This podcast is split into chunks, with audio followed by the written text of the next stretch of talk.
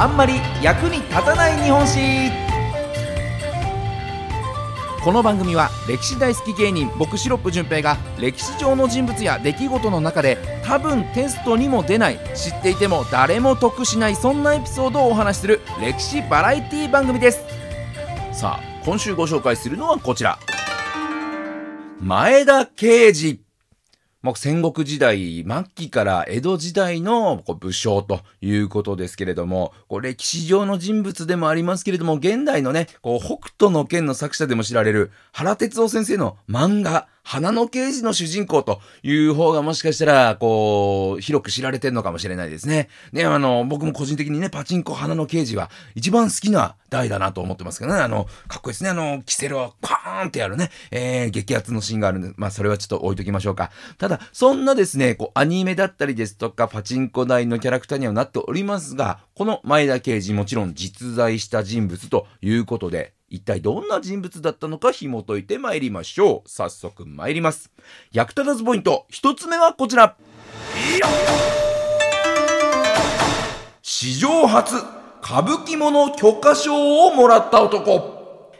前田刑事といえばね、こう歌舞伎者という言葉でよく表現されますけれども、そもそもこの歌舞伎者というのが、まあ、派手な格好で、周りから見ればこう変なことばっかりする、まあ、いわゆる不良という感じなんですけれども、ただ、ただの不良と違うのが、の相手がどれだけの権力を持った人であっても、筋の通らないものにはとことん抗うという、まあ、芯があるという点なんですよね。だからこう、昔ながらのヤンキーみたいなイメージですね。あのー、弱きを助け、強きをくじきみたいな、そういったイメージのこう不良。これが、えー、歌舞伎者という人たちだったんですけれども、そんな歌舞伎者として知られる前田慶次、まあ、加賀百万石の祖、前田利家の甥っ子にあたる人なんですね。だから、いわゆるもう、名家のボンボンということなんですけれども、この前田利家のお兄さん、利久の養子として前田家に来たんですね。で、前田家というのは、この利久、まあ、刑事のお父さんが家督を継いでいたので、そのまま行けば、刑事が前田家を継ぐはずだったんです。ただ、織田信長が、こう、前田家の家督について口を挟んできて、利家に家督を譲るように言ってきたせいで、刑事の人生、大きく狂ってしまうんですね。それでこう前田利家がこう大名としてどんどんと羽ばたいていくという歴史になっていくんですよね。で、まあそういったモヤモヤがあってなのか、刑事は前田の家を飛び出して京都で結構ニート生活なんかをしていたんですね。で、ただ前だけからはもう仕送り、お金持ちなんでね、仕送りももらってるので、お金には困らない。ね、ニートで自由にふらふらふらふらしてるんですけども、お金には困らないということで、歌舞伎者としての生き様を貫くことができたんですよね。そんなある時、こう、太閤秀吉が、まあ、の、刑事の歌舞伎っぷりっていうのを聞きつけて、こう、ぜひ会ってみたいと、めちゃくちゃ歌舞いてる奴がいるらしいじゃないと、ちょっと見てみたい、会ってみたいっていうことでね、えー、京都の呪楽台という、まあ、の、呪楽亭とも呼ばれますけれどもね、まあ、秀吉の家に、刑事を呼びつけるわけですね。で、これってただ会いたいってだけじゃなくて、こう、今日でもう噂になっている歌舞伎者の前田刑事をこう呼びつけて、で、呼びつけたら太閤殿下ですから、ね、えー、やっぱりこう、刑事も頭を下げなければいけないですよね。で、そんな歌舞伎者、有名な歌舞伎者に頭を下げさせることで、秀吉は自分の権力を誇示したかったっていう風なね、そんな思惑があったなんていう風にも言われてますね。で、これまでも、こう、有名人をたびたび呼びつけてきた秀吉。まあ、頭を下げてこなかった千利休を切腹させたりですとか、まあ、気に入らなかったとかね、あの、失礼があったなんて人はもう、鼻とか耳をそがれたりもして、まあ、そんな命がけの会なんですね。秀吉に呼び出されるっていうのはもう命がけの会。で、そこに呼び出された刑事。権力とかも大嫌いなわけですよ。なんですけれども、これで頭を下げないわけにもいかないという状況で、刑事はある秘策を思いつくんですね。それが横向きに曲げを言うことだったんです。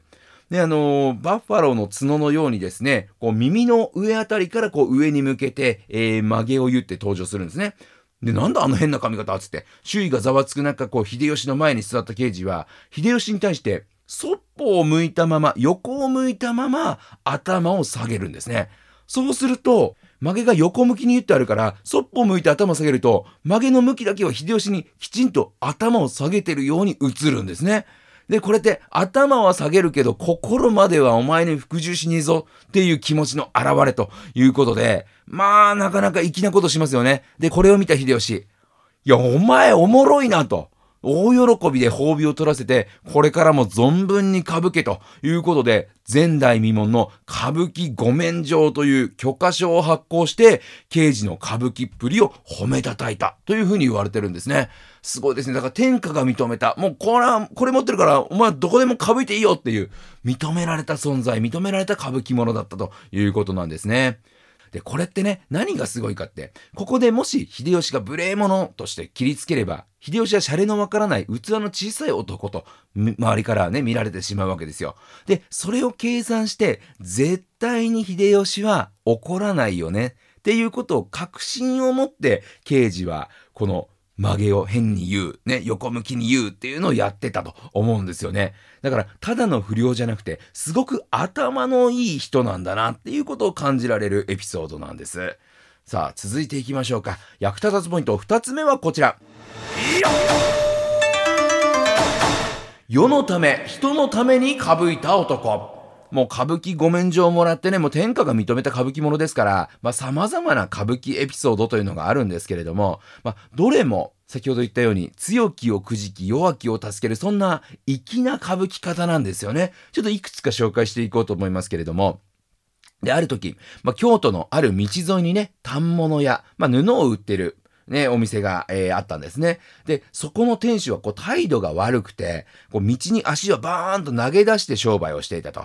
で、電車でね、こう、よく通路に足を投げ出して座るヤンキーみたいなね、そんな感じで、ちょっと通行の邪魔になってたんですね。で、そこで刑事は店主に、こう、店先に出してるってことは、この足も売り物なんだろうな、というふうに問いかけるんですね。すると店主は、おー、いいよいいよ、100巻。まあ今で言う600万円で売ってやるよ。っていうふうに、こう返してくるわけです。それを聞いた刑事は、よーし、買った。買ったからには俺の好きにさせてもらうぞということで、刀を抜いて足を切り落とそうとしたんですね。役人が止めに入ってね、えー、事なきを得たんですが、実はこのことがきっかけで、その後、京都では道に足を投げ出して、えー、商売をしてはいけませんよというお触れが出たぐらいなんですね。すごい。だから、こう、刑事の行いによって、その法律、まあ条例みたいなものですけれども、それが変わってしまうぐらいの、そんな歌舞伎方をしたんですね。で、さらには、ある時、えー、京都の町で商人からね、金をゆすり取る男がいまして、まあ、屈強な体つきでね、もう鼻毛がボーボーのやつだったんですね。で、刑事はその鼻毛男に対して、お、立派な鼻毛だなと。その鼻毛を俺に一両で売ってくれねえかっていうふうに声をかけるんですよ。で、話に乗ってきた鼻毛男に、まずは手付金として半分お金を払って、で、もっともっと長い鼻毛が欲しいから、来月までに長い鼻毛を蓄えてきてくれよっていうふうに頼むんですね。ただ、鼻毛なんてね、こう無限に伸び続けるわけじゃないですから、ある程度のところまで行ったらね、もうそれ以上伸びないみたいな。その1ヶ月後、約束通りね、刑事と鼻毛男再会するんですけれども、残念ながら、そんなにそんなに鼻毛は伸びてないわけですね。そんな姿を見た刑事、ね、鼻毛男に対して約束と違うじゃねえかと。全然伸びてねえだろ、伸ばしてこいっつっただろっていうことでブチ切れるんですね。で、さては鼻毛が伸びねえってことは栄養が足りなかったんだな。よし、だったら栄養の代わりに肥料をくれてやるということで、鼻毛男の鼻に糞尿をむにゅむにゅむにゅむにゅっと押し付けて、で、これに懲りたら今後はゆすりはやめるんだなと言って立ち去った。なんていうふうに言われてまして。かっこいいですね。ですからこう、悪い奴を成敗する。で、またスカッとする方法で成敗してくれる。これがこの歌舞伎者のかっこよさというところなんでしょうね。じゃあ続いて参りましょうか。役立たずポイント3つ目はこちら。義に熱い歌舞伎者。さあ、京都でね、こう様々な大名が集まる、まあ、集いがあった時のことです。まあ、秀吉への皮肉も込めて、猿のモノマネをした刑事なんですけれども、まあ、猿としてね、ウキキ、ウキキなんて言いながら、いろんなこう偉いね、大名の膝の上にこう座るんですね。ウキキなんて言って猿の真似をしながら座るという、まあちょっとボケを繰り出しまして、まあみんなこう、バカだなということで笑うわけですよ。で、みんな笑ってる中で、唯一笑わない人がいるんですね。それが、越後の上杉景勝だったんです。この上杉景勝の膝の上だけは、刑事もちょっとこれ違うなということで座れなかったというんですね。その膝に座れなかった時に刑事は、俺が使えるのはこの人しかいないという風に感じて、後日上杉家を訪ねて、で、手土産に泥のついた大根を持ってきまして、急に大根持ってきたね、体のでっかい男がやってきたら何こいつってなるんですけれども、何こいつってなった時に、そこで刑事が言ったのが、私もこの大根のように見た目は悪いが、噛めば噛むほど味わい深い男ですと。なので、客商にしてくださいっていう風に頼むんですね。そうすると、あの、猿真似のボケの時には全く笑わなかった影数が思わずプッと吹き出して笑って、うちに来いと言ってくれたんですね。まあ、それ以降ね、上杉家で客商として働くようになった前田刑事なんですけれども、上杉家はその後、まあ、関ヶ原の戦いの時にね、こう家康の東軍と敵対したことで、120万石から30万石に格下げになってしまいまして、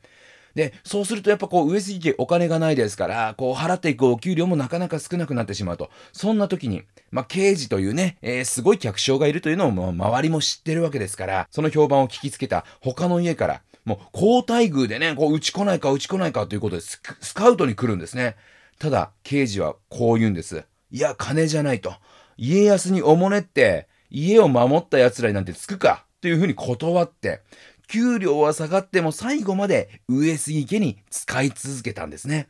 で、こうずっとブレずに権力に屈することなく、己の生き方を貫いた男だからこそ、こう歴史にね、何かを残したという人物ではないんですけれども、それでも、こう今の世でも人気のある歌舞伎ものということで語り継がれてるんだなというエピソードでした。さあ、そんな、ね、かっこいい男の生き様、ね、えー、ぜひ体感したいよという方はですね、えー、花の刑事、パチンコを打ってみてはいかあ、そういう話じゃないですね。えー、ということで、僕の大好きな戦国武将、前田刑事ご紹介しました。また来週お耳にかかりましょう。さよなら